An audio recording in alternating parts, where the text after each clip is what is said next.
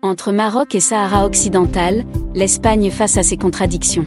Concernant la question du Sahara occidental, l'Espagne semble ne pas savoir sur quel pied danser. Au moment où le président du gouvernement, Pedro Sanchez, affirme que son pays soutient une solution politique mutuellement acceptable pour les deux parties.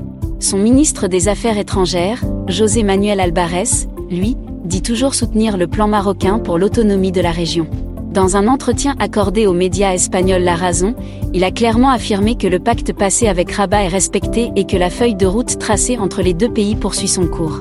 Selon lui, l'une des preuves que le pacte tient toujours est que les entrées illégales de migrants vers l'Espagne depuis le Maroc ont baissé de 20%.